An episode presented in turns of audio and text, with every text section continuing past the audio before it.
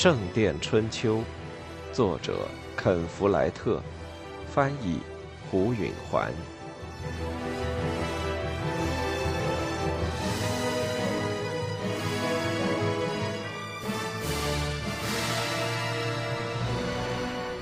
第五部分，一一五二至一一五五年。第十四章，一。经过七年时间。杰克完成了交叉甬道，就是十字形教堂的两壁，与他所预期的完全相同。他在圣丹尼教堂的想法上做了改进，把各个部分做得更高更窄，窗户、拱券和拱顶本身无不如此。一簇簇柱身优雅地矗立着，穿过护廊，延伸成拱顶的扇形类，弯曲着聚拢到屋顶的中央。高大的尖顶拱券窗使建筑物内部充满了光线，装饰线条纤细而精巧，石雕装饰是缤纷的叶簇。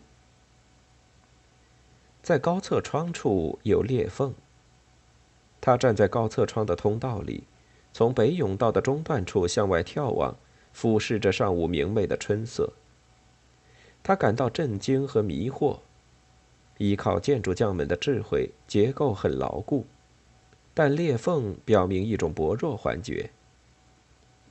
它的拱顶比他所见过的都高，但高的并不多。他没有重犯阿尔弗雷德的错误，并没有把一个石头拱顶装在并非用来承担这么重的结构上。他的墙壁在设计时就已准备承受石头拱顶。然而，在他的高侧窗上出现了裂缝，其位置与阿尔弗雷德失败之处大体一致。阿尔弗雷德是估算错了，但杰克确定他没有犯同样的错误。在杰克的建筑中有些新的因素发生作用，但他不知道到底是什么。这并不构成危险，更不会在短时间内出问题。裂缝已经用灰浆填死。而且没有再开裂，建筑是安全的，但还不够牢固。对杰克来说，这一点使整个建筑都不完美了。他想让他的教堂一直矗立到最后审判日。他离开高侧窗，沿塔楼的扶梯下到护廊上。靠北廊上一个窗户透进来的充足的光线。他在一个角落里画起了他的设计图。他动手画起一个中殿立柱的底座，他画了一个菱形，又在菱形里画了一个正方形，然后再在正方形中画一个圆。立柱的主要柱身将从菱形的四个顶点上升起，形成立柱，最后向东南西北分叉，形成拱券或扇形拱类。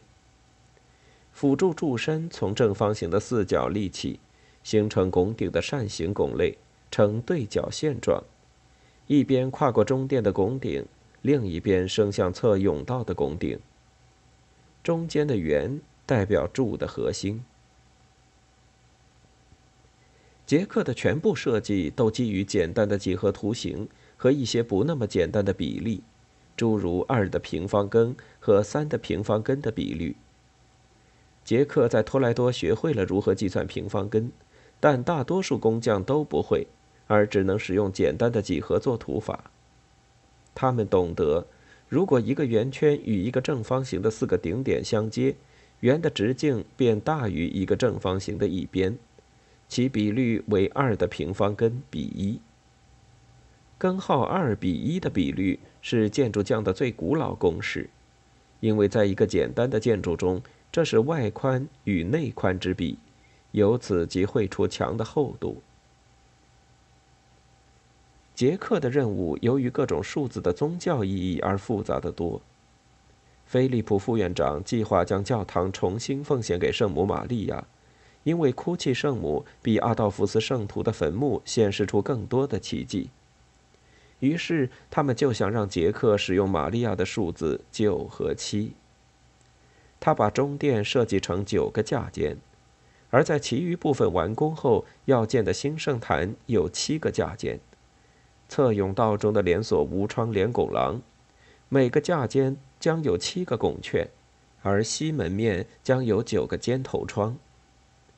杰克对数字的神学意义不甚了然，但他凭直觉感到。如果同样的数字不断重复使用，一定会给竣工的建筑增加和谐感。他还没画完底座，就给屋顶匠师打断了。他遇到了一个问题，想让杰克解决。杰克随他上了塔楼的扶梯，穿过高侧窗，进入了屋顶的空间。他们穿越圆顶，也就是扇形拱类的顶端走着，在他们头上。屋顶匠正铺开大块的铅皮，向圆上钉着。他们从底下往顶上一圈一圈的钉，这样上边的铅皮就沿着下边铅皮的边，雨水就不致漏下去了。杰克立即看出了问题，他在两个坡顶接茬的凹槽的端部安置了一个装饰性的小尖塔，并且把这份设计交给了一个建筑师傅。但那人没有给从顶部流下的雨水预备好穿过或低于小尖塔的流水沟。现在工匠必须做些改动。他告诉屋顶匠师，把他的指示传给建筑匠，然后就回到他的设计图上面了。他意外的发现，阿尔弗雷德正在那里等他。他已有十年没和阿尔弗雷德说话了。他曾在夏令或温切斯特。从远处看到过他几次，阿莲娜则有九年时间没怎么见过他。虽说按照教会的看法，他俩还是保持婚约的。玛莎大约一年去一次他在夏林的家，他每次回来总是完全一样的报告说他发了财，在为夏林的富裕户盖房，他一个人生活还和以前一样，但现在。阿尔弗雷德看起来不像是发财的样子。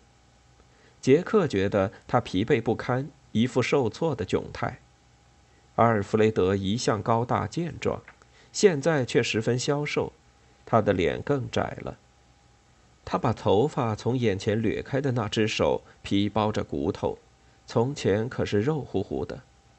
他说：“杰克，你好。”他的表情还有点咄咄逼人，但他的声腔却是奉承巴结的。这种混合并不讨人喜欢。你好，阿尔弗雷德，杰克谨慎地说。我上次见到你，你穿着一件绸紧身衣，而且在发胖。那是三年前了，早在第一个欠收年以前的事了。原来是这样。连续三年的欠收造成了饥荒。农奴们挨了饿，许多租佃农场主一贫如洗，大概夏令的自由民再也盖不起讲究的新的石头住宅了。阿尔弗雷德感到了生活的窘迫。杰克说：“时隔这么久，什么风把你吹回王桥？我听说你盖了交叉甬道，来看一看。”他的语气是一种勉为其难的钦佩。你在哪儿学会的修这种样式的建筑？巴黎，杰克简短的说。他不想和阿尔弗雷德谈论他那段生活，他的出走正是因为他。好啊，阿尔弗雷德看上去很尴尬，然后故作无所谓的态度说：“我愿意在这里干点活，好学点这种新鲜玩意儿。”杰克大吃一惊。阿尔弗雷德真有这厚脸皮向他讨工作吗？他拖延了一会儿说：“你那帮手下呢？我现在单枪匹马。”阿尔弗雷德说，还尽力装作很随便的样子。没有足够一帮人干的活了。不过我们是不雇人的。杰克也同样随便的说：“我们的人手足够，可你们总能用一个好的建筑匠吧？”杰克听出来一种略带乞求的语气，心里明白，阿尔弗雷德是走投无路了。他决定坦诚相待。经过我们的那段日子，阿尔弗雷德，我是你最不想求的人了。确实是啊，阿尔弗雷德坦率地说：“我到处都试过了，没有人雇人，这都是饥荒的结果。”杰克想起来，阿尔弗雷德那些年一直虐待他、折磨他、殴打他。阿尔弗雷德曾逼他进了修道院，又迫使他远离家园。他没有理由帮阿尔弗雷德。老实说，他倒是有理由对阿尔弗雷德的倒霉幸灾乐祸。他说：“就算我需要人，我也不会用你。”我还以为你会呢。阿尔弗雷德硬着头皮坚持说：“终归是我父亲教会了你这些，是因为他你才当上了匠师。你难道不肯看他的面子帮我一把吗？”汤姆的面子。杰克突然感到良知的冲击。汤姆以他自己的方式尽量当好继父，他不够温和，也不善解人意，但他对自己亲生的儿子和对杰克没什么两样，而且在传授知识和技能上是耐心和慷慨的。他还让杰克的母亲生活幸福，大部分时间里高高兴兴的。再说，杰克想。我在这儿是个成功和富裕的建筑匠师，正在顺顺当当的实现我要建世界最美大教堂的雄心。而阿尔弗雷德呢，又穷又饿，没了工作，这样的报应难道不够吗？不行，还是不行，他想。可后来他的心软了下来。好吧，他说。看在汤姆的面子上，顾下你了，谢谢。阿尔弗雷德说，他的表情难以琢磨。我要不要马上动手干活？杰克点了点头。我们正在给中电打地基，你就跟着干吧。阿尔弗雷德伸出了一只手，杰克迟疑了一会儿，然后握住了。阿尔弗雷德的手握得和从前一样有力。阿尔弗雷德走开了，杰克站在那儿，低头盯着他画的一根中电立柱的底座。那是实际大小，这样等画好之后，木匠师傅就可以按照这个图直接做木模了，然后再由建筑匠用木模在石头上做出雕刻的记号。他是不是做了正确的选择呢？他想起阿尔弗雷德的拱顶曾经塌陷。不过，他不会派阿尔弗雷德干拱顶或拱券这类难做的活儿，砌直墙和铺地面是他的专长。杰克还在思索着，午钟敲响，该吃饭了。他放下了当画图工具的磨尖和铁丝，从塔楼扶梯下到地面。结了婚的工匠都回家吃午饭，单身的则在木棚就餐。在一些建筑工地上是提供午饭的，以免下午迟到、旷工和醉酒。但修士的供餐太简单，大部分建筑工匠宁可自己带饭。杰克和继妹玛莎住在建筑匠师汤姆的老房子里，玛莎负责家务。阿莲娜忙的时候，玛莎还要照顾汤米和杰克的第二个孩子，一个女孩，他们给她起名莎莉。玛莎通常都给杰克和孩子们做饭，阿莲娜有时候和他们一起吃。他离开修道院，轻快的往家里走。路上，他忽然想起一件事：阿尔弗雷德会不会想搬回来和玛莎一起住呢？她到底是他的亲妹妹。杰克在答应雇阿尔弗雷德时没有想到这一点。他过了一会儿，又想。这么担心是愚蠢的。阿尔弗雷德能欺负他的年代早就过去了。他是王桥的建筑匠师。如果他说阿尔弗雷德不能搬进来，那阿尔弗雷德只能作罢。他有点担心，也许阿尔弗雷德会坐在厨房桌子旁边，但他并不在，这才松了口气。阿莲娜在照顾孩子们吃饭，玛莎在搅拌火上的一个罐里的东西。炖羊肉的香味让人流口水。他轻轻亲了亲阿莲娜的前额，他他现在三十三岁了，但她的样子还和十年前一样。她的头发还是那么多，还是深棕色，发卷还是蓬松的。他的嘴还是同样的丰满，眼睛颜色还是那么深。只有他裸着身体时，才会显出年龄和生过孩子的体态。双乳下垂，臀部变宽，肚皮也始终没回到原先那种紧绷绷的平滑的样子。杰克慈爱地看着从阿莲娜的身体里生出的两个孩子。九岁的汤米是个结实的红发男孩，个子要比同年龄的孩子大。他正在向嘴里扒羊肉，那模样就像是一个星期没吃饭似的。莎莉七岁了，长着和母亲一样的深色全发，她正高高兴兴地笑着，露出了门牙中的缺齿，就像十七年前杰克初次见到玛莎时，他掉了一颗门牙一样。汤米每天上午到修道院上学读书识字，但修士们不接受女孩，阿莲娜只好自己教莎莉。杰克坐下，玛莎把肉罐从火上端下来放到桌上。玛莎是个很奇怪的姑娘，她已经超过了二十岁，但对出嫁毫不感兴趣。她始终很依恋杰克，现在替他操持家务，似乎很满意。杰克无疑主持着全郡最古怪的家庭。他和阿莲娜是镇上的头面人物，他是大教堂的建筑匠师，而他则是温切斯特之外最大的毛呢制造商。大家都把他们当作一对夫妻，但他们却不准一起过夜，只好分住两处：阿莲娜和弟弟住，杰克和妹妹住。每个星期日的下午。每逢节日，他们就消失了。人们都明白他俩在做什么，当然只有菲利普副院长除外。这一段时间，杰克的母亲住在林中的山洞里，因为她被认为是一名女巫。杰克不时的为不准他和阿莲娜结婚而气恼，他会躺着睡不着觉，听着隔壁玛莎的鼾声，心里想：我都二十八岁了，为什么还是一个人睡呢？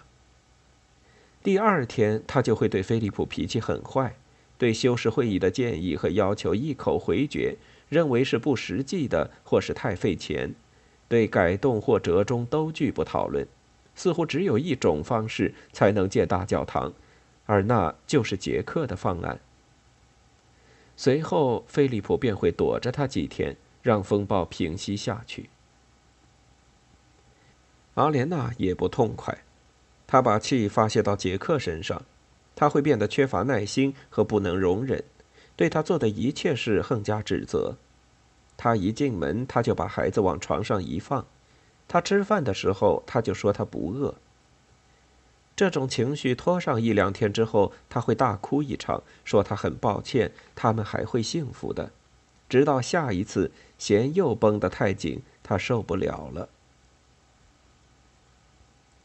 杰克留了些炖羊肉放到碗里，开始吃起来。猜猜今天上午谁到工地来了？他说：“阿尔弗雷德。”玛莎把一个铁壶盖往边上一撂，碰出很响的声音。杰克看了看他，看到他满脸恐惧。